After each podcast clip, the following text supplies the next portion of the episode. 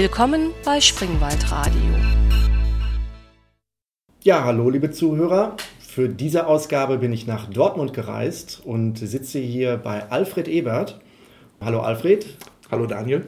Und zwischen uns beiden hier äh, steht ein großes Holzbrett, ein massives Holzbrett, auf dem äh, schwarze und weiße linsenförmige Steine liegen. Und damit haben wir uns hier die letzten ja, 45 Minuten beschäftigt. Viel Spaß gehabt. Und dieses Spiel, das vor uns liegt, heißt Go. Und du spielst schon viele Jahre Go. Mhm, und stimmt. kannst du uns vielleicht mal erklären, was Go ist? Ich kann es zumindest probieren. Ähm, das Spielmaterial hast du ja schon fast beschrieben. Ähm, sehr viel mehr gibt es eigentlich gar nicht als das Holzbrett und die Steine dazu. Es sind schwarze und weiße Steine. Es spielen zwei Personen miteinander. Der eine halt mit den schwarzen und der andere mit den weißen Steinen. Ähm, ich kann vielleicht versuchen, die Spielidee, die dahinter steckt, äh, einmal anders zu umschreiben. Ähm, wenn man sich zum Beispiel mal ein begrenztes Gebiet vorstellt, eine Insel, ähm, auf der meinetwegen zwei Farmer wohnen und äh, die dürfen jetzt mit Flöcken versuchen, möglichst große Teile der Insel für sich abzustecken. Also möglichst viel Gebiet für sich in Anspruch zu nehmen. Das ist grob gesagt eigentlich auch schon die Spielidee bei dem Go-Spiel. Ähm, das Spielbrett repräsentiert sozusagen die Insel und äh, die Spielsteine sind die Flöcke. Ähm, das Spielbrett, das muss man dazu noch sagen, ähm, besteht aus einem Raster von 19 mal 19 Linien und äh, die bilden 361 Schnittpunkte und die Steine dürfen auf die Schnittpunkte gesetzt werden. Am Anfang ist man immer versucht, äh, auf die Felder zu setzen, aber die Felder spielen tatsächlich keine Rolle, sondern man setzt diese Steine auf die Schnittpunkte. Und ähm, man versucht zuerst vereinzelt Steine äh, zu setzen, um einen Anspruch auf eine Region des Brettes äh, zu haben, aber im Verlauf des Spiels entwickelt sich das halt, wenn zwei Leute mit ihren eigenen Strategien gegeneinander spielen, dass man da eventuell keinen Anspruch mehr hat. Also Sinn des Spiels ist es, erst die einzelnen Steine zu haben, im Verlauf dann diese zu Ketten zu verbinden und derjenige, der am Ende halt am meisten freie Schnittpunkte umzingelt hat, der äh, gewinnt die Partie. Die Steine werden dann auch einmal gesetzt und im Gegensatz zu Schach oder so auch nicht mehr verschoben. Das ist tatsächlich eine Besonderheit. Also äh, die Steine, die einmal gesetzt sind, die bleiben da auch stehen. Also man kann sich ja auch ungefähr vorstellen, bei 361 Schnittpunkten und wenn Steine gesetzt werden, ähm, wenn die jetzt auch noch gezogen würden, das würde ein wahnsinnig komplexes Spiel. Also es ist so schon sehr komplex, aber die Steine bleiben dann stehen, wenn sie einmal gesetzt worden sind. Man möchte ja auch dann diese Grenzen festmauern und schließen. Das heißt, du hast am Anfang ein leeres äh, Steinbrett, äh, ein leeres äh, Holzbrett, mhm. auf dem diese Linien sind und abwechselnd werden dann da ähm, schwarze und weiße Steine draufgesetzt. Am Ende ist dann irgendwann das Spiel zu Ende und es sind dann eingezäunte Gebiete äh, übrig geblieben und die größeren Gebiete sind die attraktiveren, wenn man genau. das so. Ja, also ähm, die, die, die Mauern, die man dann versucht zu bauen, die Steine, die man miteinander verbindet, indem man noch welche dazusetzt, die bilden hinterher die Grenzen. Und wenn die Grenzen geschlossen sind, sowohl für Weiß als auch für Schwarz, und beide Spieler das Gefühl haben, sie können auf diesen, auf diesen Gebieten nichts mehr bewegen, ähm, die Grenzen sind fest, dann darf man auf sein Zugrecht verzichten. Und wenn das beide Spieler tun, ist die Partie beendet und man zählt halt die freien Schnittpunkte. Wenn ich also jetzt einfach mir vorstellen würde, ich möchte ein möglichst großes Gebiet ähm, am Ende auf diesem Brett haben, dann würde ich einfach nur versuchen, eine möglichst große Linie äh, quer durch das Brett zu ziehen und zusehen, dass das auf der großen Seite meins ist. Jetzt wird ja der Gegner das auch nicht so wollen. Wie, wie sind denn dann, äh, der würde es ja auch verhindern wollen. Dann muss es ja dann Herangehensweisen geben, wie man da vorgeht, dass man am Ende der, das größere Gebiet hat. Mhm. Ja, da hast du völlig recht. Ähm das macht das Spiel auch aus, äh, dass natürlich zwei Leute mit ihrer eigenen Strategie äh, dahinter stehen. Ähm, und das ist auch wichtig, dass wir das erwähnen, das haben wir bis jetzt noch nicht getan, dass das Go-Spiel ein Strategiespiel ist, ähnlich wie Schach. Ähm, und man kann sich natürlich vorstellen, äh, das Schachspiel hat 64 Felder und ist schon sehr komplex und das Go-Spiel hat 361 Schnittpunkte, ist dadurch natürlich auch sehr komplex. Ähm, die Möglichkeiten, ähm, Gebiete zu bauen, bestehen natürlich quasi ähm, in jeder Ecke, an jedem Rand und in, je, und in der Mitte des äh, Brettes. Und es ist schon klar, durch die einzelnen Steine, die man am Anfang gesetzt hat, man möchte natürlich möglichst große Gebiete bauen, aber solange die Grenzen noch nicht geschlossen sind, besteht natürlich auch immer noch die Möglichkeit, dass der Mitspieler äh, diese Grenzen durchbricht. Oder es kann auch sein, wenn man ein sehr, sehr großes Gebiet gebaut hat, äh, dass der andere Mitspieler ähm, in diesem sehr, sehr großen Gebiet sich noch ein kleines Gebiet absteckt und dann würde er einem wieder Gebiet wegnehmen. Also die, die Strategie und das, was das Spiel eigentlich interessant macht, ist ein, ein ewiges Miteinander äh, verhandeln, sag ich mal, ein, ein Ringen darum, wo kann man äh, Gebiete machen, wo nicht, ähm, wo besteht die Chance, die Gebiete größer zu machen. Und äh, das versuchen natürlich beide. Und beide äh, haben auch ihre Pläne und äh, rechnen vielleicht auch fünf oder zehn Züge im Voraus, was sie sich vorstellen. Und man selbst ist dann immer gezwungen, äh, das mit den eigenen Plänen abzugleichen und zu gucken, wie weit lasse ich mich darauf ein, wie weit bin ich gezwungen, auf die Züge meines Mitspielers zu reagieren oder inwieweit kann ich meine eigenen Pläne verwirklichen. Das heißt also, die, die, der Anspruch, welches Gebiet du haben willst, wird dadurch geschmälert, dass du, am, dass du das auch verwalten musst im Laufe des Spiels. Das heißt, wenn du versuchen würdest, das ganze Brett zu besitzen, dann müsst, hättest du überall kleine, äh, äh, hättest du zu wenig Ressourcen, um das überall zu stabilisieren. Und deswegen musst du von vornherein auch, ich sag mal, die Verwaltungskosten, die beide ja gleich reinbringen können, einkalkulieren. Kann man das vielleicht so äh, auch? Natürlich, das ist klar. Wenn ich äh, meinem Gegenspieler nichts gönne und er hat ein großes Gebiet und ich will noch was reinbauen, ähm, das kann schon sein, dass mir das nicht gelingt, äh, dass er sozusagen meine Steine mit einzäunt und äh, eventuell gewinnt. Ähm, also man muss tatsächlich immer schon überlegen, wie viel muss ich investieren, damit dieses Gebiet, was ich da habe, sicher ist. Mhm. Ähm, oder aber ist es so sicher, dass ich lieber in ein neues Gebiet investieren kann. Das ist halt Teil der Strategie, ähm, auch zu wissen, wo sind die Situationen und die Momente, wo ich nicht ziehen muss oder mich auch einem anderen Ziel widmen kann. Jetzt hast du gerade gesagt, Go ist durchaus äh, von der Strategie von dem Anspruch der Strategie auch äh, mit Schach vergleichbar. Jetzt ähm, geht es mir so, dass wenn ich jetzt als nicht so erfahrener Schachspieler mit einem Schachspieler spielen möchte, dann ist es immer schwierig, einen zu finden, weil ein stärkerer, der zockt mich ab und hat auch wahrscheinlich dann keine Lust mit mir zu spielen, außerdem, äh, außer er hat, er hat wirklich Spaß dran, jemanden abzuzocken. Hm. Ähm, das heißt, ähm, als Anfänger beim Schach ist es ja sicherlich erstmal nicht so nett, sag mal, gegen einen erfahrenen Spieler zu spielen. Mhm. Jetzt ist es beim Go ja so, dass da die Einstiegshürden ähm, durchaus variabel sind. Ja, das stimmt. Also zum einen ähm, hat man wohl im Laufe der Zeit erkannt, äh, je mehr Möglichkeiten man hat, je komplexer das Spiel ist mit 361 Feldern, desto schwieriger ist es natürlich auch äh, für einen Anfänger, sich da zurechtzufinden. Um überhaupt Pläne und Strategien für so ein großes Spielfeld zu haben, muss man natürlich schon ein gewisses Maß an Erfahrung haben, an Spielpraxis haben, damit man überhaupt über Handlungsalternativen nachdenken kann. Und äh, im Laufe der Zeit hat sich halt gezeigt, dass es für den Einstieg sehr schön ist, wenn man kleinere Brettgrößen wählt. Und ähm, kleinere Brettgrößen heißt in dem Fall aber dann tatsächlich nicht, dass das etwas Minderwertiges ist. Ähm, daran haben selbst äh, Profis durchaus ihren Spaß. Also die, die kleinste Brettgröße, die es gibt, das sind 9x9 Fell, äh, 9x9 Linien also 81 Schnittpunkte. Der Vorteil ist, ähm, dass man dort ähm, schon mit weniger Erfahrung halt sehr deutlich erkennen kann, wo ist ein Gebiet und wo ist es nicht. Und äh, das, was die Strategie ausmacht, ein, ein sehr großes Spielfeld im Blick zu haben und zu wissen, ähm, was die Auswirkungen eines Steines äh, vielleicht hat, welche Auswirkungen ein Stein hat, den ich links oben in der Ecke spiele, dass der rechts unten aber tatsächlich einen Schaden anrichten kann das können Profis beurteilen, aber Amateure ähm, eigentlich ganz schlecht. Also es gibt für Anfänger, fängt man normalerweise auf ein 9x9-Brett an. Und äh, wenn da ein bisschen Spielerfahrung äh, gesammelt worden ist, kann man auf ein 13x13-Brett, um dann später auf ein 19x19-Brett zu gehen. Ähm, und ähm, ein weiterer sehr großer Vorteil, ähm, zum Beispiel auch gegenüber dem Schach, ist, dass es ein Handicap-System gibt. Das bedeutet, äh, man kann vielleicht nicht jede Spielstärkendifferenz, aber doch sehr große Spielstärkendifferenzen ausgleichen.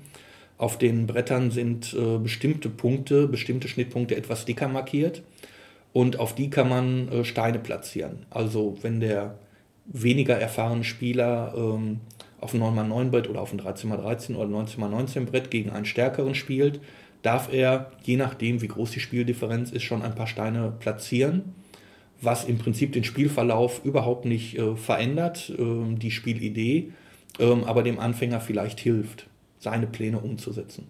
Das heißt also, die Regeln von Go und auch der Spielverlauf lässt sich äh, auf verschiedene Spielbrettgrößen skalieren, ohne dass das Spiel dadurch an Identität oder an Funktion oder an, an, an Sinn verliert. Ja, es ist halt nur so, dass, dass die kleineren Bretter auch für, für Anfänger übersichtlicher sind, dass sie sehr viel schneller eine Spielidee ähm, verstehen. Also auf einem kleinen Brett kann, kannst du vielleicht pro Spieler ein oder zwei Gebiete basteln, auf einem großen Brett können das dann sehr viel mehr sein.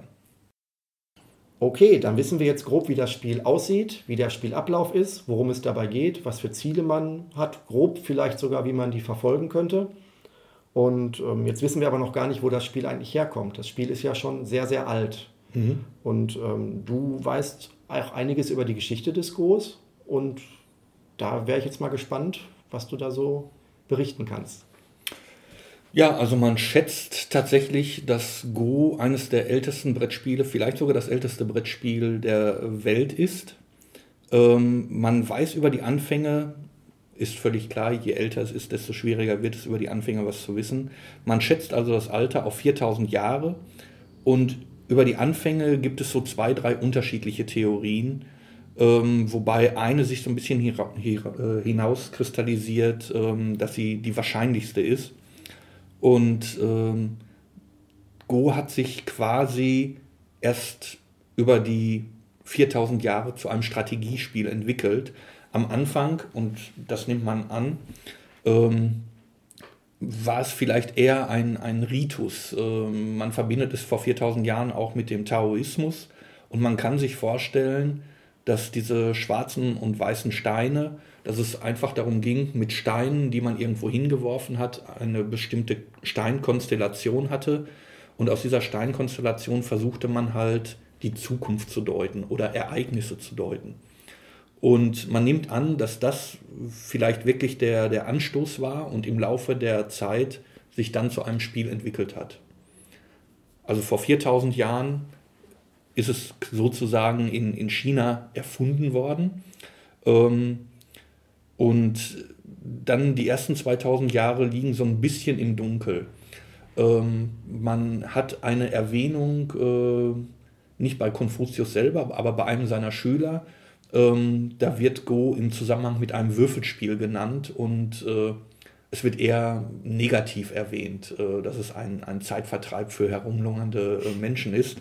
Ähm, aber immerhin hat man da dann schon einen Hinweis darauf, dass es das Go-Spiel gibt aber zu dem Zeitpunkt war wahrscheinlich dieser ähm, Zufallscharakter, äh, dass man mit den Steinen irgendwas macht, äh, immer noch viel größer, als dass es um irgendeine Strategie ging. Und im vierten Jahrhundert äh, vor Christus, äh, Christus ähm, gibt es eine, eine Aufzeichnung, in der Go auch schon tatsächlich als Strategiespiel erwähnt wird.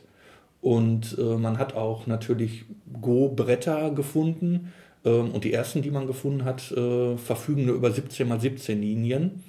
Ähm, aber man sieht daran schon, dass es ein Spielfeld gab in den ersten Jahrhunderten äh, vor der Jahrtausendwende.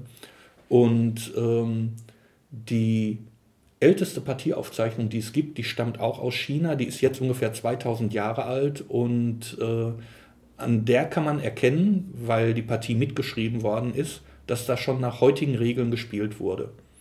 Also man kann ziemlich sicher sagen, vor zwei, zweieinhalbtausend Jahren ist schon nach den jetzt auch noch bestehenden Regeln gespielt worden in China. Und äh, von China aus hat sich das Spiel über Korea und dann im 6., 7. Jahrhundert auch nach Japan äh, ausgeweitet. Und man mutmaßt, dass vielleicht koreanische Auswanderer das Spiel mit nach äh, Japan gebracht haben. Man weiß aber, dass es einen japanischen Gesandten gab, ähm, der für 20 Jahre in, in China äh, gelebt hat. Und äh, der war ein begeisterter Go-Spieler. Also als der dann nach Japan zurückkehrte, hat er sich ziemlich stark dafür gemacht, äh, das Go-Spiel auch in seinen Kreisen am Hofe zu verbreiten. Jetzt hast du gerade gesagt, er hat das Spiel mit an den Hof gebracht. Bedeutet das, dass das, ich glaube, ähnlich wie Schach, äh, auch mehr für die gehobenen Schichten ein Spiel war? Oder war das dann irgendwann doch etwas, was dann auch der, der normale Mensch gespielt hat.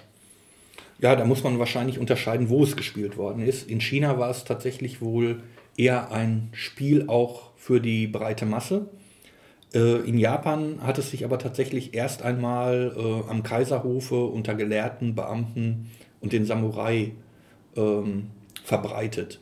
Ähm, es wurde auch sehr geschätzt, äh, weil das Go-Spiel auch ähm, gerade jetzt bezogen auf Samurai sehr viele strategische Aspekte ähm, beinhaltet.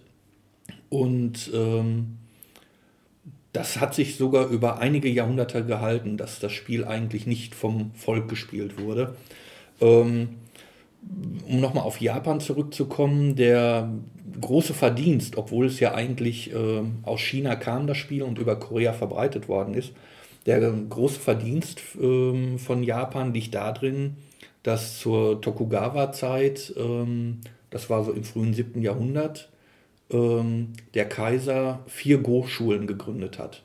Also Schule ist vielleicht jetzt ein bisschen übertrieben. Er hat auf jeden Fall, ähm, ja, nennen wir es ruhig Go-Schulen. Er hat vier Go-Schulen eingerichtet, die aber von Mönchen betrieben wurden. Und er selber war auch ein begeisterter Go-Spieler und äh, hat diesen vier Go-Schulen und ihren Vorstehern ähm, sozusagen ein, ein jährliches Kontingent von, ich glaube, es waren 200 Kilogramm Reis oder so, ähm, zur Verfügung gestellt. Ähm, sie konnten sich also wirklich auf das Spiel konzentrieren und ähm, man kann das vielleicht sogar etwas übertrieben als ähm, ein Profisystem äh, bezeichnen oder den Anfang eines Profisystems. Diese vier Schulen haben natürlich miteinander konkurriert und einmal jährlich äh, kam es zu einem Fest am Kaiserhofe, wo dann die stärksten Spieler zur Erfreuung des Kaisers äh, gegeneinander gespielt haben. Und ähm, die Vertreter der Schulen wollten natürlich gut aussehen und haben in der Zwischenzeit natürlich Varianten ausgearbeitet, ähm, sich Strategien überlegt oder das, was schon bekannt war, an, an vielleicht äh, guten Abläufen äh, überlegt, wie man die noch besser machen kann oder kontern kann und äh, haben diese Strategien möglichst geheim gehalten, bis es dann zu diesen Vergleichskämpfen am Kaiserhof kam und versuchten da natürlich zu glänzen. Und diese Konkurrenz unter diesen vier Schulen, äh, die hat äh, die, die theoretische Strategie wirklich weit nach vorne gebracht. Und das Ganze hat dann ein Ende gefunden mit der Meijin-Restauration, äh, mit der Öffnung Japans zum Westen hin, äh, Mitte des 19. Jahrhunderts. Ähm, da ging sowohl das politische System Japans äh, zugrunde und mit diesem politischen System auch diese vier Go-Schulen. Also da gab es dann einen zeitlichen Bruch. Aber Go wird in Japan immer noch sehr äh, viel gespielt. Das ist also immer noch ein, ein Sport, ich mal so ein bisschen ähnlich wie Schach sich bei hm. uns in Schachclubs ja auch sehr präsent immer wieder mal zeigt. Vielleicht nicht mehr so viel wie früher. Mhm. Ähm, ist Go in Japan eigentlich ein sehr, sehr vertretener Sport.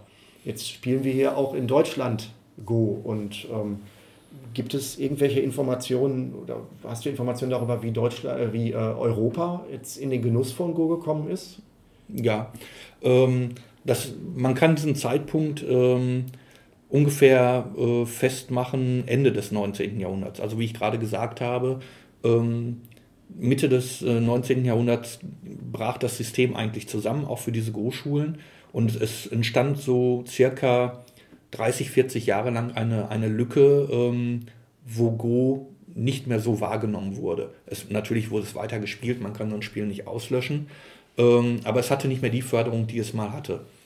Und ähm, Ende des äh, 19. Jahrhunderts gab es einen Deutschen, der hieß Otto Korschild, der war als Ingenieur einer deutschen Firma nach Japan geschickt worden und hat dort gelebt für einige Jahre und ähm, ist zwischendurch aber krank geworden. Und das, ich weiß nicht, welche Krankheit es war. Es waren auf jeden Fall ein paar Monate, die er zur Rekonvaleszenz brauchte. Und in der Zeit hat er sich mit dem Go-Spiel beschäftigt und hatte zudem auch noch das Glück, einen damals noch einen der wenigen äh, Go-Profis kennenzulernen, der ihm das Spiel sozusagen auch noch näher gebracht hat. Und als dieser Otto Korsche dann Ende des 19. Jahrhunderts nach Deutschland zurückkam, ähm, hat er in einer wissenschaftlichen Zeitschrift ziemlich aufwendig ähm, mit Koordinatensystemen das Spiel beschrieben, hat auch äh, ganz begeistert die, die Unterschiede zum Schach und dass es gleichwertig ist. Also der hat wirklich Neuland betreten. Es kannte keiner hier und er musste jetzt die Begeisterung, die er für das Spiel empfunden hat, äh, rüberbringen und hat äh, über sehr viele Seiten sehr detailliert über dieses Spiel berichtet. Und ähm, das ist sozusagen die erste schriftliche Erwähnung des Go-Spiels äh, hier in Deutschland. Und parallel kann man dazu sagen, ähm, in Japan haben Anfang des 20. Jahrhunderts äh, Zeitschriften vermehrt ähm, kleine Go-Rubriken in ihrer, in ihrer in Zeitschrift aufgenommen und haben gemerkt, äh, dass sie sehr viel Zuspruch hatten. Und ähm, daraufhin sind diese Ecken dann halt etwas vergrößert worden. Es wurde mehr über Go berichtet. Man merkte, dass die Leser das wollen. Und äh, dadurch hat das Go in Japan eigentlich wieder einen Aufschwung genommen. Äh, es ist auch heutzutage noch so, dass ähm, im Go Turniere gesponsert werden. Und die größten Turniere haben allesamt als Sponsor eine japanische Tageszeitschrift, äh, Zeitung. Und äh, die, die Preisgelder, die da bei diesen vier, fünf, sechs größten Turnieren äh, gewonnen werden können, die sind durchaus vergleichbar äh, mit einem Grand Slam-Turnier im Tennis. Also da fließen tatsächlich 400.000, 500.000 äh, Dollar für denjenigen, der da einen der großen Go-Titel gewinnt. Wow. Jetzt ist es in Deutschland aber eher unter dem Radar, würde ich sagen, momentan. Das, also wenn man das in eine, in irgendeine, ins Fernsehen schaut oder in eine äh, Kneipe geht, da wird dann, was wird da gespielt? Also Schach, äh, Schach vielleicht noch, noch weniger. Skat sehe ich gerne mal, Doppelkopf oder dergleichen. Ähm, wie ist denn die, wie sind denn Go-Spieler in Deutschland überhaupt vertreten? Gibt es Gibt es ähm, die Möglichkeit, in Deutschland auch gut zu spielen, wenn jetzt jemand ähm, uns hier zuhört und der Meinung ist, das klingt alles sehr spannend, er möchte mal Go spielen, muss er dafür lange suchen oder ähm, ist das nur zufällig verborgen momentan? Es ist eine kleine, aber feine Szene. Aber äh, stimmt schon, da hast du völlig recht. Ähm, man kann sich das ja vorstellen, wenn, wenn um die Jahrhundertwende äh, es gerade mal das erste Mal erwähnt worden ist, dass es das Spiel gibt Anfang des äh, 20. Jahrhunderts hat es ähm, in Berlin ähm, einen kleinen Kreis von Großspielern gegeben. Auch da eher im, im universitären Bereich. Ähm, ein ehemaliger Schachweltmeister ähm, hat sich auch fürs Großspiel begeistert.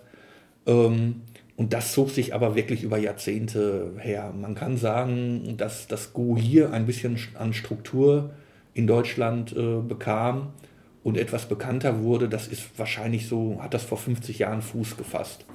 Ähm, da hat es dann in mehreren Städten kleine Zirkel gegeben, drei, vier, fünf, sechs Go-Spieler, die das dann privat gespielt haben. Und ähm, das hat sich dann so langsam, aber sicher bemerkt gemacht. Äh, sehr oft auch hier ähm, in universitären Kreisen ähm, wurden dann äh, auch Studenten gewonnen oder Schachspieler in Schachclub. Wenn ein Schachspieler Go spielte, und er natürlich einen Partner brauchte, dann hat er da nochmal einen anderen Schachspieler abgeworben. Ähm, mittlerweile ist es so, ähm, dass aktiv in Deutschland äh, vereinsmäßig gebunden und als Mitglied eines Vereins äh, ungefähr zweieinhalbtausend Spieler spielen. Das ist nicht viel. Ähm, aber über die Jahre haben es natürlich auch viele kennengelernt, die es dann nicht mehr spielen oder aus Berufsgründen, Familiengründen kürzer treten. Also ich würde mal schätzen, dass äh, die, die Anzahl derer, die das Go-Spielen mit Regeln kennen und auch schon ein paar Mal gespielt haben, vielleicht so bei 15, 20, 25.000 liegt, aber wirklich vereinsmäßig äh, eingebunden sind ungefähr zweieinhalbtausend. Jetzt sagst du Vereine, da gibt es dann sicherlich auch regelmäßige Treffen und, oder gibt es auch die Möglichkeit privat, jetzt erstmal ohne äh, eine Vereinsmitgliedschaft gleich zu äh, erwerben, auch gut zu spielen, wenn man jetzt sich dafür interessiert? Ja, ist eigentlich ein guter Hinweis. Äh, es könnte ja der äh, Eindruck entstehen, als wenn es äh, wirklich ohne Verein nicht ginge. Es ist eigentlich sogar das Gegenteil. Ähm, die, die wenigsten Go-Spielkreise, die es gibt, sind ein Verein. Also es wird in der Regel ähm, als freier Spielabend in Cafés, in Kneipen ähm, gespielt das sind Spielabende, für die man nicht in einen Verein treten muss. Ähm, man braucht da auch nicht unbedingt äh, Go-Material. Äh, man muss da auch nicht hinkommen und schon die Regeln können oder schon lange gespielt haben. Ähm, diese, diese freien Treffen sind eigentlich die Regel. Es gibt ganz, ganz wenige Städte, die vielleicht einen Verein gegründet haben. Das, was als Verein ich vorhin im, im Go genannt habe, das ist der Deutsche Go-Bund. Also der, der bietet sozusagen eine Basis. Wenn man möchte, kann man dem beitreten und bekommt bestimmte Leistungen, zum Beispiel eine Go-Zeitschrift, in der über Turniere in Deutschland berichtet wird. Aber die Szene, die spielt, ist tatsächlich eher eine freie, die mit Vereinen überhaupt nichts zu tun hat. Wenn ich jetzt einen Spielabend suche in meiner Nähe, dann könnte ich auch beim Deutschen Go-Bund äh, nachschauen. Der, da finde ich dann, werde ich dann auch fündig, wird er vermittelt. Klar. Also der, der Deutsche Go-Bund hat eine recht informative Seite im Internet unter www.dgob.de und ähm, da gibt es eine Liste mit sämtlichen Spielabenden, die es in Deutschland gibt, mit Kontaktpersonen, Telefonnummer, E-Mail-Adresse. Ähm, da gibt es einen Turnierkalender, wo in welcher Stadt Turniere gespielt werden. Es gibt eine Übersicht, ähm, wie die Regeln gehen. Und äh, da kann man also, man kriegt auch Tipps äh, und Links auf weiterführende Go. Äh, ähm, Seiten. Äh, zum Beispiel kann man natürlich auch Go online spielen. Auch da bekommt man Tipps, wo man das kann. Ähm, also wenn man da nachschaut, äh, sieht man relativ schnell, wo Go gespielt wird. Die größeren Städte sind meistens kein Problem. Ein Problem ist es natürlich für denjenigen, der irgendwo auf dem Dorf wohnt. Äh, da ist es sehr unwahrscheinlich, dass ausgerechnet nebenan gespielt wird. Jetzt hast du vorhin erwähnt, dass es ähm, dass auch Turniere ausgelobt werden, in Japan speziell mit vielen, äh, ja, mit vielen 100.000 Euro Preisgeld. Mhm. Heißt das, dass dann auch Leute da hingehen, die das dann beruflich machen als Profispieler? Oder ist das dann einfach, sind das dann Leute, die das hobbymäßig machen und dann das Geld, wenn sie es wie im Lotto gewinnen, einfach einstecken? Ja, also um nochmal erstmal auf die Turniere zu kommen ähm, die Turniere, äh, die die Profispieler spielen und die Turniere, die in Deutschland spiel, äh, gespielt werden, haben natürlich ganz unterschiedlichen Charakter. Ähm, ich sage vielleicht erst nochmal zur deutschen Szene etwas. Auch diese Turniere, die hier stattfinden, sind meistens äh, entstehen die durch Eigeninitiative. Also dass zum Beispiel in einer Stadt zehn Go-Spieler halt ihren Spielabend haben und äh, vielleicht auch gerne auf andere Turniere fahren, andere Go-Spieler kennenlernen das Ganze hat immer einen sehr familiären Charakter. Das sind durch die Reihe Non-Profit-Turniere, also im Gegensatz zu den Profiturnieren. Ähm, da wird zwar eine, eine ähm, Teilnahmegebühr bezahlt, aber das, was alle Go-Spieler, die an dem Turnier teilnehmen, als äh, Gebühr bezahlen, wird hinterher auch als Preisgeld wieder ausgeschüttet. Also da wird kein Gewinn gemacht. Und äh, man übernachtet privat bei anderen Go-Spielern aus, aus der Stadt, die gerade ein Go-Turnier machen.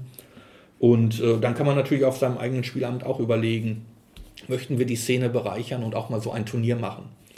Ähm, dadurch wird man meistens noch lokal durch zum Beispiel den Deutschen Gobun unterstützt, äh, der das Material stellt. Ich muss ja eventuell bei so einem Turnier hier rechnen, dass vielleicht 40, 50 oder 100 Leute vorbeikommen.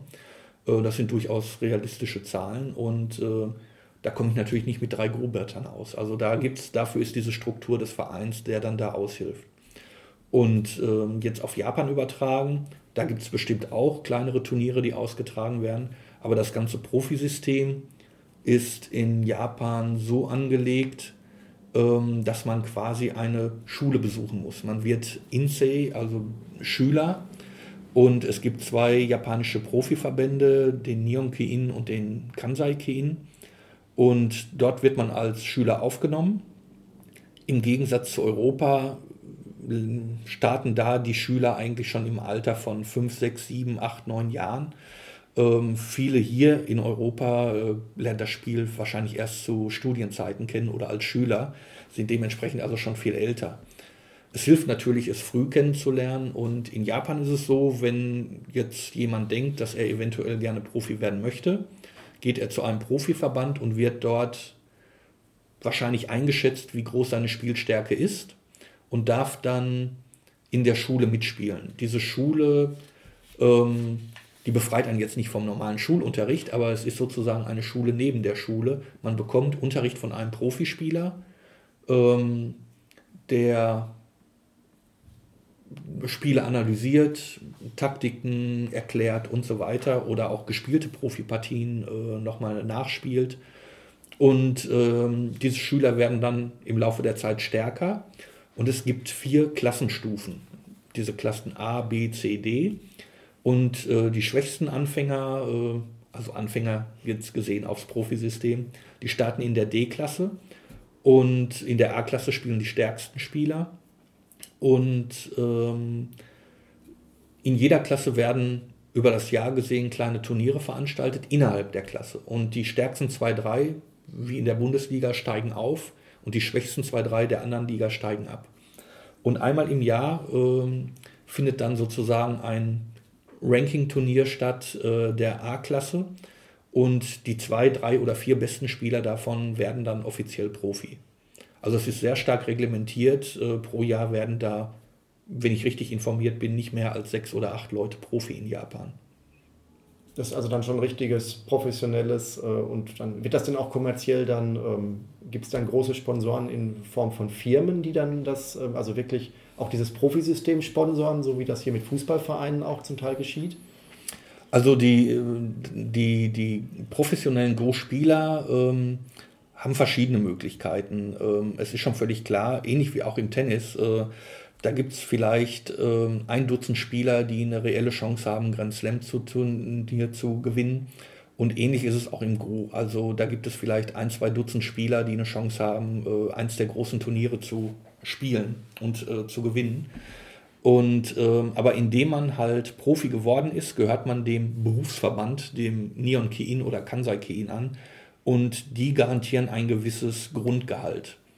Das ähm, kann man aber sagen, ist äh, sehr übersichtlich. Also das reicht zum Überleben, aber schwächere Profis äh, müssen dann schon sehen, wie sie eventuell äh, ihr Geld noch aufbessern. Ähm, dazu muss man sagen, dass Go natürlich in, in Japan einen ganz anderen Stellenwert hat. Äh, wenn ich sage, dass hier vielleicht Go 20.000, 30.000 Leute kennen und zweieinhalbtausend in einem Verein organisiert sind, in Japan, äh, glaube ich, spielen ungefähr 24, 25 Millionen Leute Go.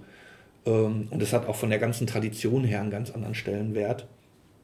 Das heißt, äh, junge Go-Profis, die sich noch Geld dazu verdienen müssen, können das durchaus, äh, indem sie Einzelunterricht geben. Es gibt also in, in der Wirtschaft, ähm, gerade in der Wirtschaft, ähm, viele Leute, die dieses strategische Denken oder das Prinzip, was dahinter steht, ähm, ähm, auch mit professionellen Go-Unterricht sozusagen verinnerlichen wollen oder besser lernen wollen oder auch in dem Spiel besser werden wollen.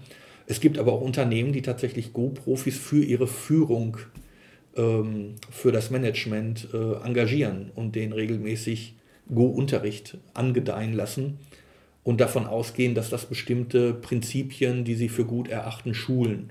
Ein gerade im Strategiebereich, was ich schon vorhin sagte, dass das ganze Spiel ja eigentlich dadurch, dass man sowohl links einen, einen Herd hat äh, auf dem Brett, äh, wo man gerade spielt, und rechts stehen aber auch Steine, äh, man in verschiedenen Situationen immer wieder neu nachdenken muss, ist meine Strategie, die ich äh, mir zuerst ausgedacht habe, noch angebracht oder muss ich die ändern? Und das alles wird mit dem Go-Spiel sozusagen geübt und das erkennen dann auch sozusagen die Unternehmen an und sagen, äh, das ist eigentlich eine ganz gute Übung für unser Management ähm, von Profis, das unterrichten zu lassen. Neben dem Wort Strategie, das sich ja durchaus so ein bisschen kalkulierter anhört, mhm. sage ich mal, ähm, hat ja Go, wie du am Anfang auch sagtest, so dieses Prinzip des Geben und Nehmens. Mhm. Das ähm, bringt Go dann auch auf der Ebene eine Erfahrung, vielleicht sogar äh, charakterstärkend, dass man, sag ich mal, von dem demjenigen, der versucht, äh, alles zu bekommen, eher zu einem ausgeglicheneren wird? Ist das auch etwas, was dann in so einem ähm, Manager-nahen Seminar oder äh, Go-Lernen auch gesehen wird? Ja, ähm, es ist wahrscheinlich äh, schwer, äh, zum Beispiel jetzt hier in dem Podcast das zu vermitteln. Äh, und man muss auch sagen, dass die Go-Szene hier in, in Europa natürlich in erster Linie das Spiel im Vordergrund äh, hat. Wenn man das Spiel kennenlernt, spielt man das Spiel, äh, man bekommt von irgendjemandem die Regeln erklärt und man möchte gewinnen. Das kennt man hier so. Ähm, das heißt jetzt nicht, dass man in Asien nicht gewinnen möchte, aber es hat äh, viel mehr Tradition. Also wie ich schon gesagt habe, alleine, dass es vor 4000 Jahren wahrscheinlich aus dem Taoismus und aus irgendwelchen ritenhaften Handlungen entstanden ist, ähm, es, es hat einen anderen Background und auch eine andere Haltung. Und wenn man sich auch überlegt, dass es am Kaiserhof gespielt wurde von Samurai, da galt natürlich auch ein gewisses Ehrgefühl. Es, es war klar, ähm, man äh, behandelte sich mit Respekt, ähm, es gab bestimmte Höflichkeitsformen. Ähm, die ganz witzig auch ähm, bis heute eigentlich gelten, dass man, äh, wenn sich zwei Spieler gegenüber sitzen, nicht seinen ersten Stein auf der Hälfte des Gegenspielers setzt, dass er sozusagen, wenn er das erste Mal dran ist, äh, die freie Auswahl vor sich, vor seiner Bretthälfte hat, wo er den Stein setzen kann. Klingt natürlich ein bisschen lächerlich, aber es sind schon Werte, die dahinter stehen. Ähm, und der Respekt zeigt sich natürlich auch darin, wenn ich eigensinnig bin und einen gewissen Plan gefasst habe oder in einer bestimmten Spielsituation denke, ah, hier gelingt mir jetzt was ganz Tolles und ich nicht bereit bin, anzuerkennen, dass der andere natürlich auch eine durchaus funktionierende Strategie sich vielleicht überlegt hat ähm, und eigensinnig weiterspiele, dann kann das natürlich schon sein, dass ich mit Pauken und Trompeten verliere. Also gerade im, im professionellen Bereich oder auch in Asien äh, ist es schon so, dass man das Ganze so ein bisschen als ein Miteinander arrangieren sieht. Äh, man weiß, man kann nicht jeden Kampf auf dem Go-Brett äh, gewinnen, aber selbst wenn man nicht jeden Kampf gewinnt, äh, wenn ich links oben in der Ecke ein paar Steine verliere oder der andere macht ein größeres Gebiet, als ich gedacht habe, heißt das noch lange nicht, dass ich die Partie verloren habe. Ähm, man muss also immer die Leistung des anderen auch anerkennen und ähm, vielleicht klingt das jetzt ein bisschen idealistisch, aber die Haltung äh, traditionell äh, bei dem Großspiel in Asien oder in Japan ganz genau genommen ist eher die, dass man miteinander ein Spiel kreiert während äh, hier im Westen natürlich dann eher so dieses, äh, ha, ich möchte dieses Spiel gewinnen, äh, das steht dann ein bisschen im Vordergrund, das gewinnen wollen. Und das sind natürlich Werte, die da durchaus vermittelt werden, sowohl eine gewisse Höflichkeit als auch ein gewisser Respekt. Ähm, Jetzt hattest du vorhin gesagt, in Deutschland oder Europa ist äh, Go, sind die, die Anzahl der Go-Spieler noch eher gering. Gibt es da, ist da abzusehen, dass hier eine Chance besteht, dass das auch mal mehr wird, dass mehr Leute sich für Go begeistern? Die Hoffnung stirbt bekanntlich zuletzt. Äh, es ist ein schwieriges Geschäft. Ähm, ähm, sehr viel hat früher über persönliche Kontakte funktioniert. Also, dass man jemanden kennengelernt hat, der Go gespielt hat. Die Möglichkeiten in den letzten 20 Jahren sind aber natürlich deutlich besser geworden. Alleine dadurch, ähm, ganz trivial, dass der Deutsche Go-Bund jetzt überhaupt einen Internetauftritt hat und gefunden werden kann, wenn man nach diesen Begriffen sucht. Es gibt aber auch äh, jetzt mittlerweile mehrere Plattformen im Internet, über die man online Go spielen kann. Also auch da besteht die Chance, dass jemand auf dieses Spiel kommt, ohne äh, vorher Kontakt zu haben. Und es ist auch sehr viel einfacher überhaupt zu spielen. Das heißt, früher musste man natürlich nicht nur jemanden kennen, der das spielt, sondern der musste auch mit einem spielen oder es musste einen Spielabend geben. Wenn jetzt jemand äh, eine der vielen Möglichkeiten nutzt äh, und wenn es wirklich autodidaktisch ist, sich die Regeln im Internet anzuschauen, anzulesen, Beispieldiagramme zu sehen, was das bedeutet auf dem Brett und sich dann denkt, äh, ich spiele jetzt einfach mal eine Partie, kann er das halt über diese Online-Plattform. Ähm, eine der bekanntesten, die ich kenne, ist äh, der Kisaido-Server, über den ich selber spiele. Ähm, und ähm, das ist zwar anonymer als auf einem Spielabend, äh, bei dem man sozusagen Person gegen Person spielt, aber es bietet trotzdem mittlerweile eine, eine schöne zusätzliche Möglichkeit. Also ähm, ein Anfänger, der früher, wenn er auf dem Dorf gewohnt hat, keine Möglichkeit hatte, hat da jetzt diese Möglichkeit. Und je nachdem, wie komfortabel diese Server aufgebaut sind, besteht da auch die Möglichkeit, eine gespielte Partie, die sowieso abgespeichert wird, auch nochmal nachzuspielen. Man hat also die Chance, die man auch auf dem Spielabend im direkten Kontakt hat, hat man auch online, dass man einen, gegen einen stärkeren Spieler spielt, vielleicht mit einer gewissen Vorgabe. Ähm, und nach der Partie fragt, äh, was ist gut gelaufen, was ist schlecht gelaufen, wo hätte ich anders spielen können. Und wenn der stärkere Spieler dazu bereit ist, kann man tatsächlich sich die ganze Partie nochmal ansehen und man kann auch Alternativverläufe simulieren. Das ist eigentlich ganz schön. Und von dem Gedanken mal ganz abgesehen, dass man auf dem Spielabend, ich zum Beispiel in Dortmund gegen andere Dortmunder spiele, auf dem Server kann ich natürlich gegen Australier, Amerikaner, Koreaner, Japaner spielen und äh, das Ganze hat noch einen gewissen Mehrreiz natürlich. Ähm, das, was in den letzten Jahren ganz konkret dazu geführt hat, dass äh, es einen Zuwachs an Go-Spielern gab, äh, war, kam ulkigerweise aus einer ganz anderen Ecke als äh, einer Spielecke, ähm, aber trotzdem aus Japan und das war ein Manga. Also Manga und Animes ähm, haben natürlich in, in Japan einen hohen Stellenwert, auch da höher als hier vielleicht. Und äh, vor ein paar Jahren ähm, galt Go auch in Japan im Prinzip als Spiel der alten Männer. Ähm, das kann man so erklären, während der Berufstätigkeit sind Japaner ziemlich eingebunden ähm, und, und haben wenig Freizeit äh, und dementsprechend auch wenig Zeit tatsächlich in einen Go-Club zu gehen und, und zu spielen. Aber spätestens, wenn sie äh, verrentet werden, äh, gehen dann die alten Männer in den Go-Club und spielen. Darum galt es als Spiel der alten Männer. Und ähm, das war auch ein Manko, selbst in Asien, wo das Spiel bekannt ist. Und äh, bis zu dem Zeitpunkt, dass tatsächlich, äh, ich glaube, der Verlag heißt Shonen Jump, äh, einen Manga herausbrachte, der von einer Zeichnerin äh, und Texterin entwickelt worden ist, die selber gar keine starke Go-Spielerin ist, ähm, die aber die Geschichte um einen, einen Jungen, der eigentlich mit Go nichts am Hut hat, durch Zufall aber auf dem, ich umreiße das nur kurz, Dachboden seines Opas ein altes Go-Brett findet. Und in diesem Go-Brett, typisch Manga, wohnt natürlich ein, ein Geist, der früher unheimlich gerne Go gespielt hat, aber weil er jetzt Geist ist, physisch nicht mehr spielen kann. Ähm, aber durch den Jungen halt, mit dem er Kontakt aufnimmt, die Möglichkeit hat, äh, den Jungen spielen zu lassen. Der ist natürlich erstmal gelangweilt, äh, weil er das Spiel nicht kennt und äh, macht das aber zuliebe des Geistes. Es entsteht eine Freundschaft es führt dazu, dass der Junge sogar so stark wird, auch gefördert durch den Geist, dass er selber Profi wird. Und diese ganze Geschichte, die natürlich auch die Jugendlichen emotional ansprach, ähm, hat in Japan tatsächlich eine kleine Lawine losgelöst. Äh, die japanischen Berufsverbände bieten einmal oder zweimal pro Jahr Lehrgänge an, wo dann interessierte Leute sich die Regeln erklären lassen können und machen das in Seelen, die, glaube ich, für 250, 300 Leute Platz haben und die aber in den letzten Jahren immer nur zur Hälfte gefüllt waren. Und als dieser Manga rauskam, äh, mussten die auf einmal Kindern absagen, weil die die Kurse doppelt hätten belegen können. Und das schwappte dann tatsächlich auch äh, nach Europa rüber. Ähm, dieser Manga ist halt in Frankreich verlegt worden, in England und auch in Deutschland.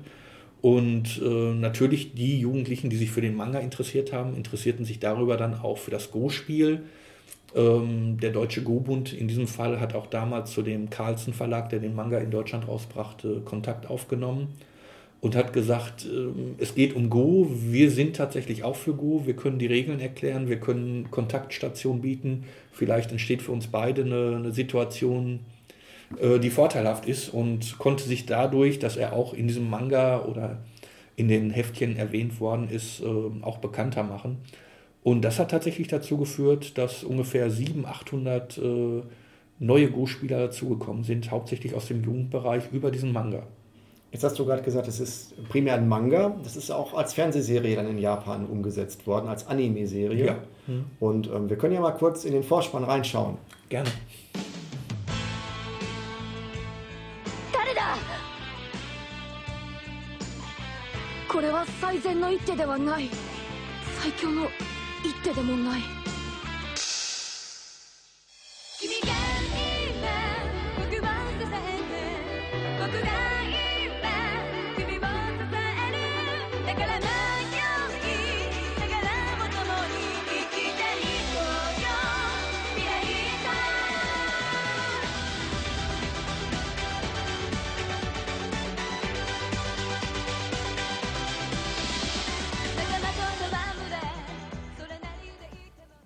Bei Hikaru no Go ist ja jetzt die Geschichte, wie du gerade gesagt hast, dass ein äh, Junge ähm, am Ende sogar Profispieler werden kann. Das klingt ja fast so, wie wenn im Ruhrpott der äh, Junge, der hinten auf dem Hof Fußball spielt, davon träumt, entdeckt zu werden und ähm, auch in die Profiliga aufgenommen zu werden. Ist das ein, äh, ist das, gibt es für sowas auch? Ist das ein realistischer Traum, den man als Go-Interessierter auch haben könnte, als Jugendlicher oder junger Student? Ja, das ist natürlich eine schwierige Frage. Ähm, natürlich klar, ähm, genau wie, wie jeder Junge, der Fußball spielt, gerne entdeckt werden möchte für die Nationalmannschaft, so ist das schon, wenn man als Jugendlicher gerne gut spielt und was für das Spiel übrig hat, ähm, kommt es natürlich darauf an, wie viel Zeit man da investiert, ähm, um eventuell gut zu werden. Ähm, die Chance, Profi zu werden, ist natürlich selbst für Asiaten gering und dementsprechend wahrscheinlich für Europäer oder auch Amerika mal mit einbezogen für westliche Spieler ähm, nicht so groß. Aber es ist halt nicht unmöglich. Ähm, in die Vergangenheit hat gezeigt, ähm, in den, ich müsste mich jetzt mal so ein bisschen einschätzen, ich glaube in den 70er Jahren hat es tatsächlich als erstes ein, ein österreichischer Go-Spieler geschafft, äh, den, äh, den ersten Profirang äh, zu bekommen, Profi zu werden. Dazu muss man wissen, dass die Ränge je, ähm, unterteilt sind in, in neun verschiedene Ränge, äh, vom ersten bis zum neunten Profirang. Und äh, wenn man also frisch Profi wird, hat man den untersten Rang. Und je nachdem, auch die spielen intern Turniere gegeneinander.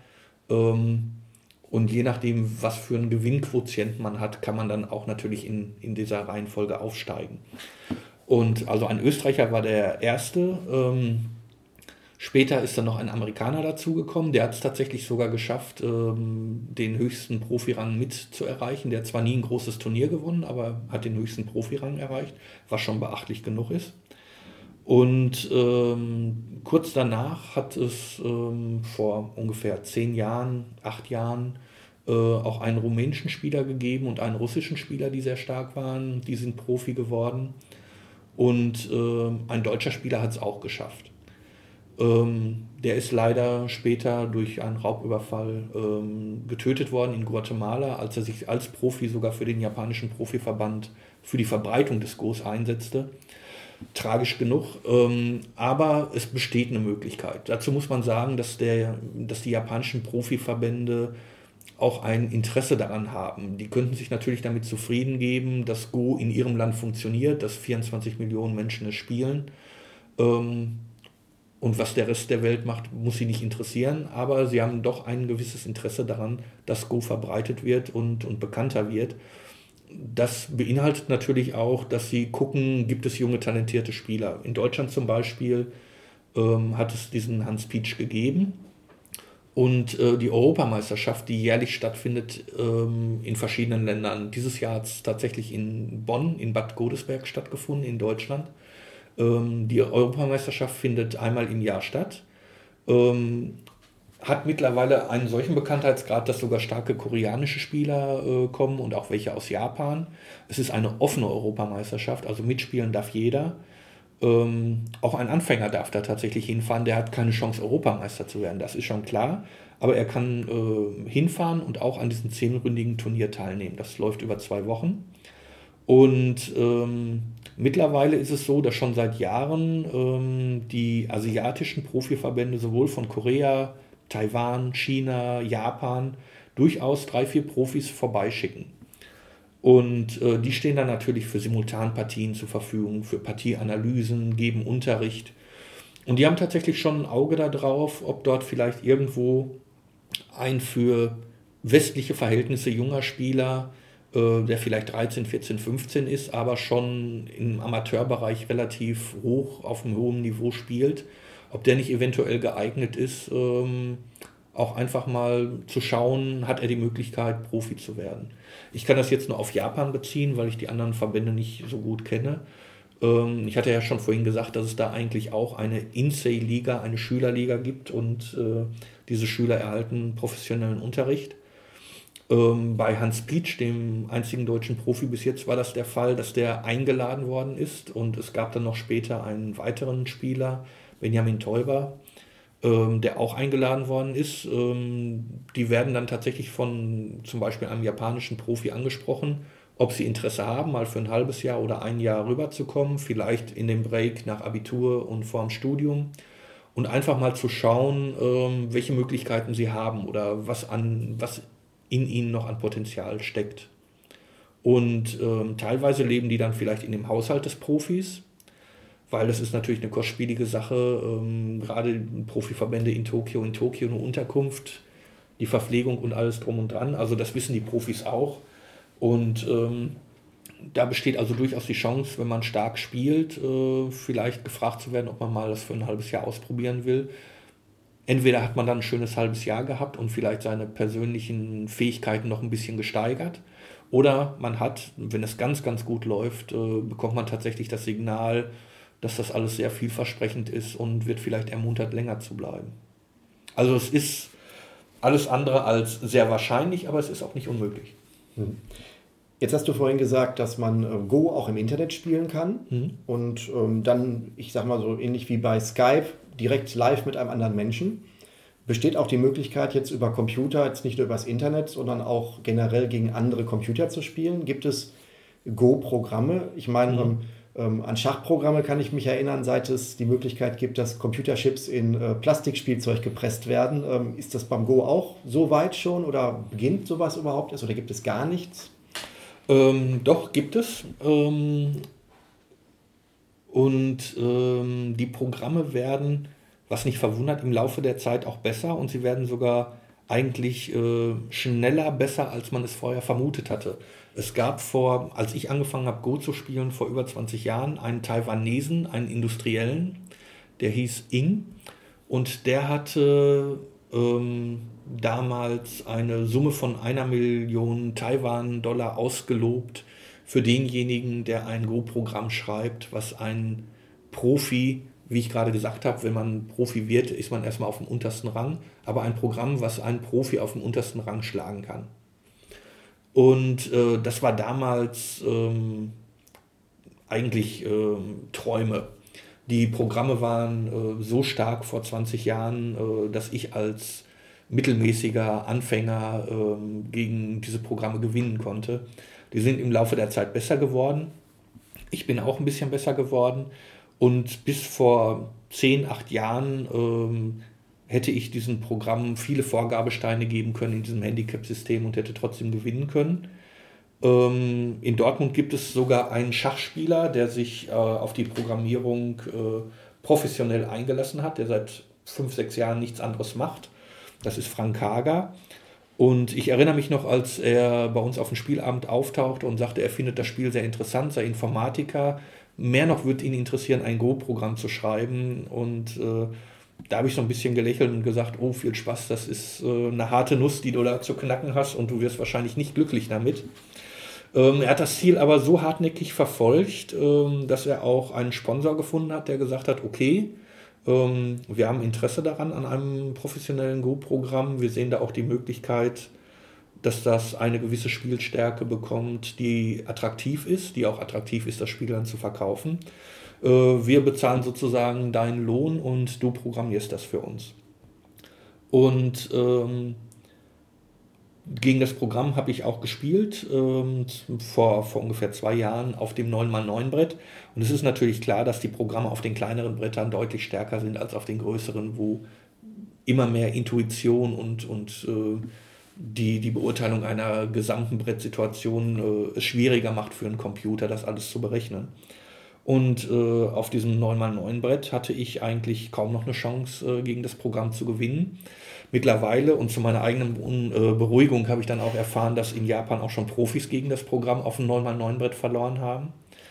Und auf dem 19x19-Brett ist das Programm mittlerweile äh, auch so weit. Äh, vor ungefähr einem Monat habe ich es auf einem dieser Server entdeckt. Also das ist, um es nebenbei zu erwähnen, auch eine Möglichkeit.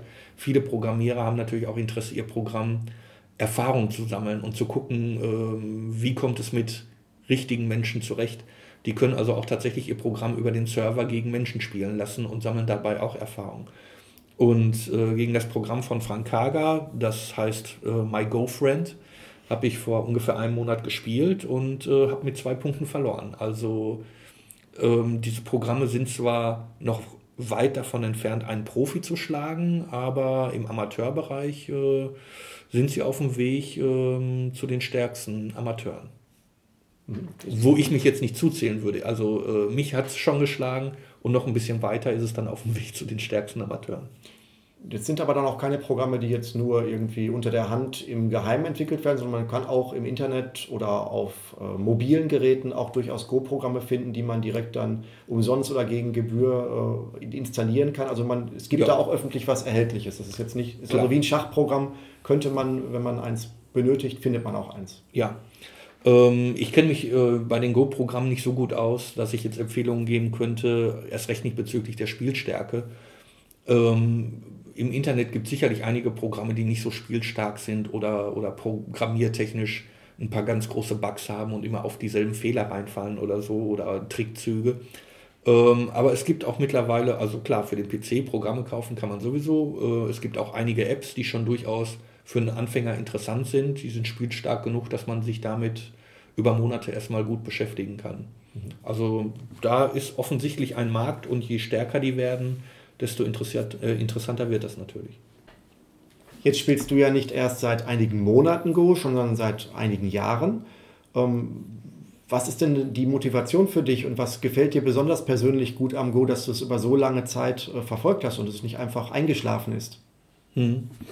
Ähm, erstmal äh, persönlich äh, von meiner Seite aus, äh, ich habe das Spiel über eine Freundin kennengelernt. Ähm, und um nochmal die Brücke zu schlagen zu den kleinen Anfängerbrettern, ähm, damals war man noch nicht so weit mit den Erkenntnissen.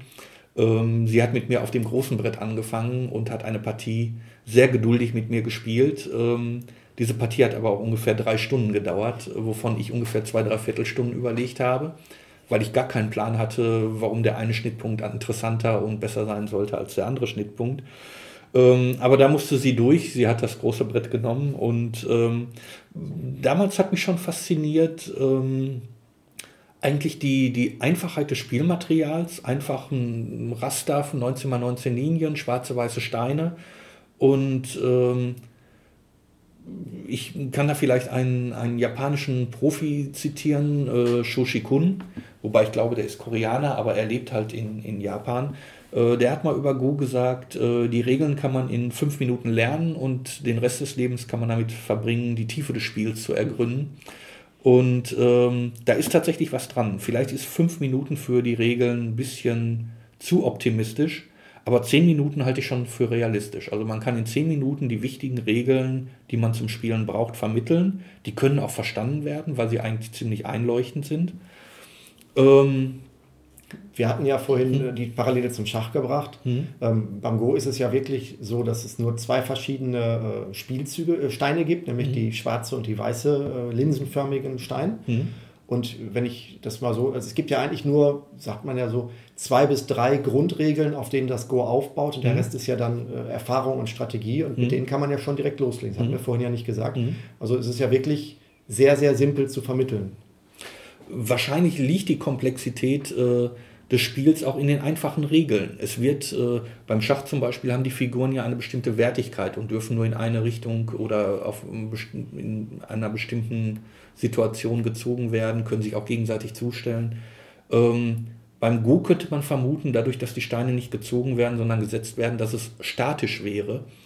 Ähm, aber die Dynamik, die entsteht, äh, ist halt die, dass eine Situation, ich sag jetzt mal, die oben rechts in der Ecke stattgefunden hat, ähm, vielleicht nicht brenzlig für Spieler A ist. Aber ein Stein, der jetzt in der gegenüberliegenden Ecke gesetzt wird, kann diese Situation auf der anderen Seite völlig verändern. Ähm, das ist schwer vorstellbar, wenn man das Spiel vielleicht nicht kennt, aber das Spiel hat schon eine ziemlich große Dynamik. Und äh, dadurch, dass man nicht begrenzt ist, außer der Schnittpunkt muss frei sein, damit ich einen Stein setzen darf, ähm, hat man wenig Verbote und man darf eigentlich alles setzen. Ähm, und das macht äh, natürlich äh, die Komplexität aus. Und auch das, was für den Anfänger am Anfang schwer ist, er muss erstmal eine gewisse Struktur an die Hand bekommen. Warum ist es gut, irgendwo zu spielen? Ein paar Erfahrungswerte sammeln, um überhaupt über eine Strategie nachdenken zu können. Ähm, aber ich denke, die Komplexität hängt unter anderem auch damit zusammen, dass die Regeln eigentlich relativ einfach sind und wenig verbieten.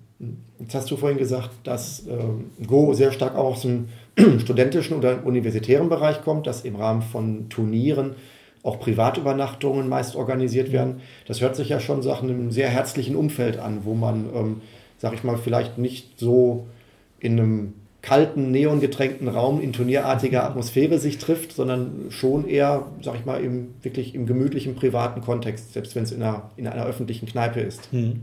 Ist das ja. auch ein Aspekt, der dich äh, beim Go äh, besonders gehalten hat? Kann ich, kann ich äh, durchweg bestätigen. Ähm, dadurch, dass die Go-Szene, äh, sag ich mal, sehr klein ist, ähm, man kann vielleicht sagen, äh, spielen zweieinhalbtausend Leute organisiert, vielleicht noch äh, die doppelte Menge unorganisiert. Ähm, aber auf die Turniere fährt ja dann auch nicht jeder von 5000 Leuten. Ähm, es sind vielleicht die gleichen 5, 6, 700 Leute, die da hinfahren. Und am äh, Anfang, ähm, als ich natürlich beruflich noch nicht so eingebunden war, da habe ich tatsächlich durchaus fast jeden Monat ein Turnier gespielt. Also so 10, 12 Turniere habe ich im Jahr gespielt. Ähm, manchmal in der Umgebung, Köln, Bochum, aber auch durchaus Hannover, Hamburg. Ähm, und da diese Turniere immer privat organisiert werden und wie gesagt auch Non-Profit-Turniere sind, äh, die Leute schmieren Brötchen, machen eine Suppe, äh, lassen einen privat übernachten, äh, erwarten aber auch natürlich, wenn sie ein anderes Turnier besuchen, dass da das gleiche ist. Also es wird nicht doll daran verdient, auch als Student oder jemand, der jetzt nicht viel Geld hat, bezahlt man seine 10 Euro Startgebühr und kann sich dann aber fast für einen, für einen Selbstkostenpreis verpflegen, lernt viele Leute kennen. Ähm, auch die Turniere bieten natürlich die Möglichkeit, außerhalb des Spielabends noch andere Großspieler äh, kennenzulernen und sich mit denen anzufreunden. Bei mir war es letztendlich so, dass ich ähm, Hannoveraner Go-Spieler kennengelernt habe, die bei mir übernachtet haben, ich bei denen. Wir sind hinterher zu Turnieren nach Luxemburg und Paris zusammengefahren. Ähm, das hat schon was sehr Unkompliziertes. Also selbst wenn man die Leute nicht kennt, äh, ich habe es einmal erlebt bei einem Turnier in Hamburg, äh, da war der Wohnungsbesitzer gar nicht zu Hause. Der hat, äh, wir haben dann auf dem Turnier einen Schlüssel in die Hand gedrückt bekommen und er hatte noch an seinen Kühlschrank Zettel gemacht, äh, bitte nicht leer essen und ansonsten konnten wir seine Wohnung benutzen. Das findet man halt nicht so häufig. Also es ist schon eine gewisse Vertrautheit da und äh,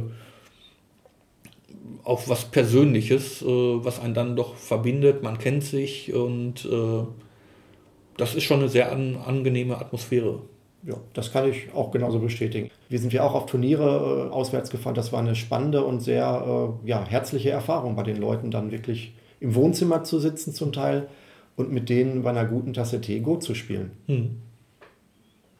Ja, und äh, was mir noch weiter einfällt, du hattest ja gefragt, äh, was mich an dem Spiel interessiert. Ähm, natürlich steht das, was an Tradition in Japan dahinter steht, nicht hier im Vordergrund. Aber das Schöne ist, ich hatte zu Japan eigentlich gar keinen Bezug. Aber äh, wenn du dieses Spiel spielst und wenn du dir dann Literatur kaufst, auch Literatur, die über das reine, äh, wo spielt man hier am besten, Diagramm plus Lösung, äh, solche Bücher gibt es natürlich auch viele. Aber es gibt auch äh, natürlich Bücher A über die Geschichte des Go. Sobald man über die Geschichte was liest, ist das auch immer mit der Tradition und mit der Entwicklung und mit den Werten, die dahinter stehen, verbunden.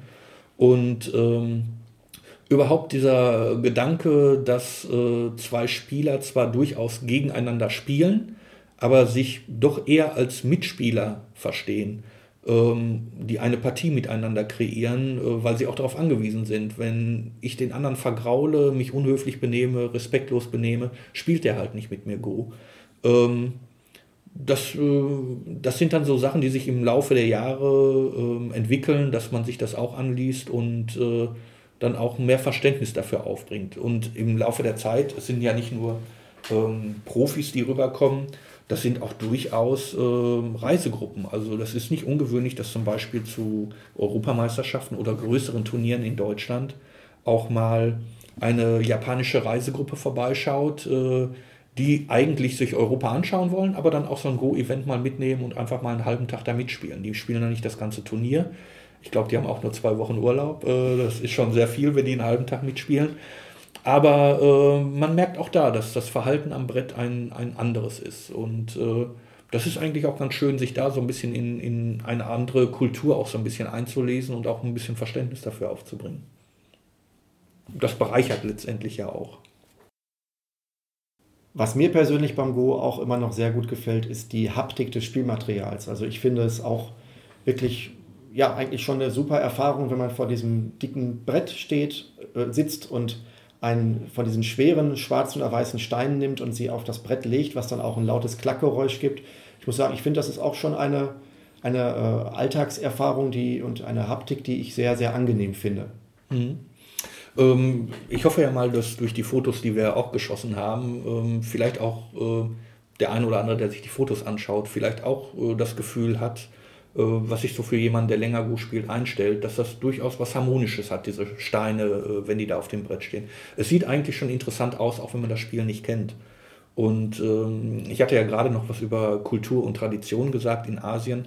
Auch diesbezüglich ähm, ähm, gibt es in, in Asien eine größere Gewichtung als hier. Also ich kann mich erinnern, als ich angefangen habe, gut zu spielen, äh, war man daran interessiert, weil man das Spiel nicht kannte, ein möglichst billiges Set zu bekommen, mit dem man spielen kann. Das konnte dann ein Plastikbrett sein und äh, sozusagen so Flohsteine, die ganz dünn waren, äh, die man fast wegschnipsen konnte. Ich glaube, es gab in einem deutschen Spieleverlag auch mal ein billiges Plastikspiel äh, im Regal ganz normal im Spielwarenhandel zu kaufen. Daran kann ich mich sogar auch noch erinnern und ähm, ich hoffe mal nicht als schlechtes Zeichen für die Go-Szene. Äh, ich glaube, der Spieleverlag hat äh, verlegt das Spiel nicht mehr, weil es nicht sehr erfolgreich war. Was aber vielleicht auch mit der Haptik zusammenhängt. Hätten sie eine bessere Qualität rausgebracht, wer weiß. Aber um da nochmal die, die Brücke zu schlagen ähm, zu Japan ähm, und der Tradition und der Kultur, das spiegelt sich auch im, im Spielmaterial wieder. Ähm, die Profis zum Beispiel ähm, spielen durchaus auf Go-Tischen. Ähm, das ist jetzt kein Tisch, wie wir ihn kennen, aber man muss sich vorstellen, wenn wir vor einem Brett sitzen, was vielleicht eine Dicke von einem Zentimeter hat, ähm, die lassen sich sehr leicht herstellen, vielleicht auch noch aneinandergeleimte Holzstücke. Diese Go-Tische, äh, auf denen Profis spielen, die man aber auch als Amateur äh, erwerben kann. Ähm, da ist die Besonderheit, dass die aus einem Stück sind. Ähm, und auch dahinter steht ähm, so ein bisschen ähm, der Gedanke, vielleicht wenn man an, an Instrumente denkt, ähm, auch bei Instrumenten spielt natürlich die Holzart und die Verarbeitung eine Rolle. Und äh, wenn so ein Go-Tisch in einer Dicke von ungefähr 20 Zentimetern, ähm, wenn man darauf einen Stein setzt, hat das auch einen ganz anderen Klang. Also auch gerade in Japan und erst recht im Profisystem ähm, wird da schon Wert drauf gelegt, auf, auch auf da eine gewisse Ästhetik und, und Harmonie. Ähm, da sind die Steine, während wir hier in unseren Anfängen mit Plastik gespielt haben, da sind dann die weißen Steine aus weißen Muscheln und man kann auch noch die Rillen der Muscheln sehen, wenn sie auch glatt poliert sind. Die schwarzen Steine sind aus Schiefer und ähm, wie gesagt, äh, diese Go-Tische, um sie überhaupt in dieser Dicke herstellen zu können, ähm, müssen aus Bäumen geschnitten werden, die wahrscheinlich ungefähr einen Durchmesser von zwei Metern haben und dementsprechend dann auch sehr, sehr alt sind. Das führt natürlich auch dazu, dass die Preise dementsprechend sind. Ähm, und es gibt äh, sogar eine Industrie, die sich nur damit beschäftigt, wie diese Holzstücke aus dem Baum rausgeschnitten werden. Die höchste Qualität, um das mal zu verdeutlichen, ist die, wo dann die Oberseite des Brettes, auf der man spielt, die Holzmaserung äh, parallel verläuft. Also man hat keine Kreise oder sonst irgendetwas, sondern die Linien sind nahezu parallel. Was natürlich auch eine Vorstellung davon gibt, wie dick diese Bäume und wie alt diese Bäume sein müssen. Also das ist natürlich auch, wo du die Haptik angesprochen hast, das ist schon was, wenn man mit so einem Material mal spielt, äh, man fühlt sich gleich ein bisschen stärker. ja, Alfred, ich denke, wir haben einmal so jetzt den Bogen um Go komplett herum einmal gemacht. Ähm, ich denke, da könnte der eine oder andere jetzt Blut geleckt haben, sag ich mal. Ähm, die Webseite des Deutschen Go-Bunds, die ja auch auf der Springwald-Radioseite dann auch erwähnt sein wird, ist jetzt erstmal die beste Anlaufstelle, um auch Spielabende oder äh, Go-Server oder Go-Programme oder sowas zu finden, um sich dann mal zu informieren. Genau.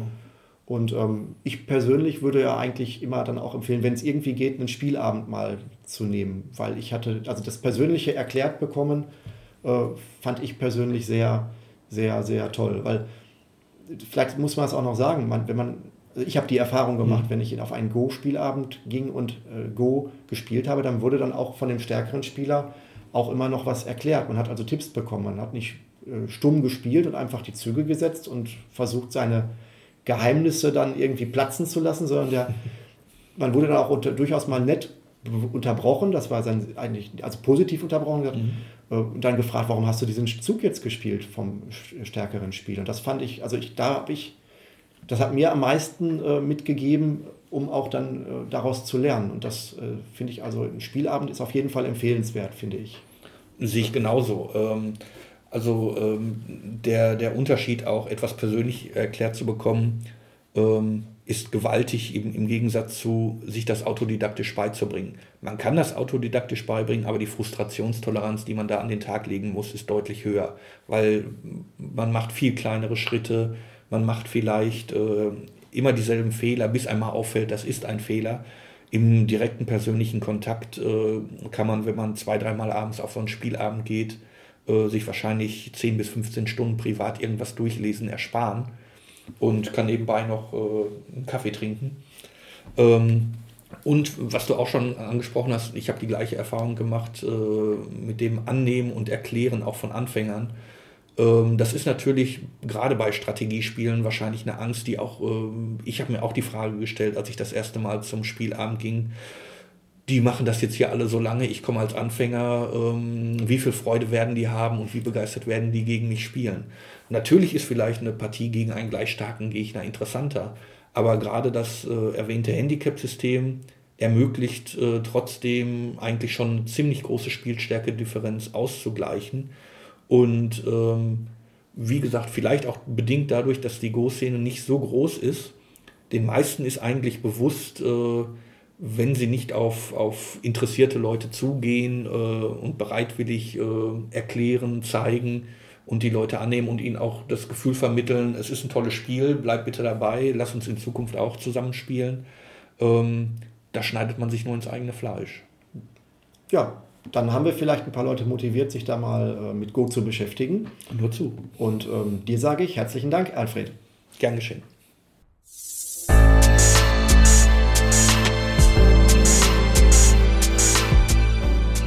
Das war's mal wieder mit Springwald Radio. Alle Folgen findet ihr auch im Internet unter radio.springwald.de.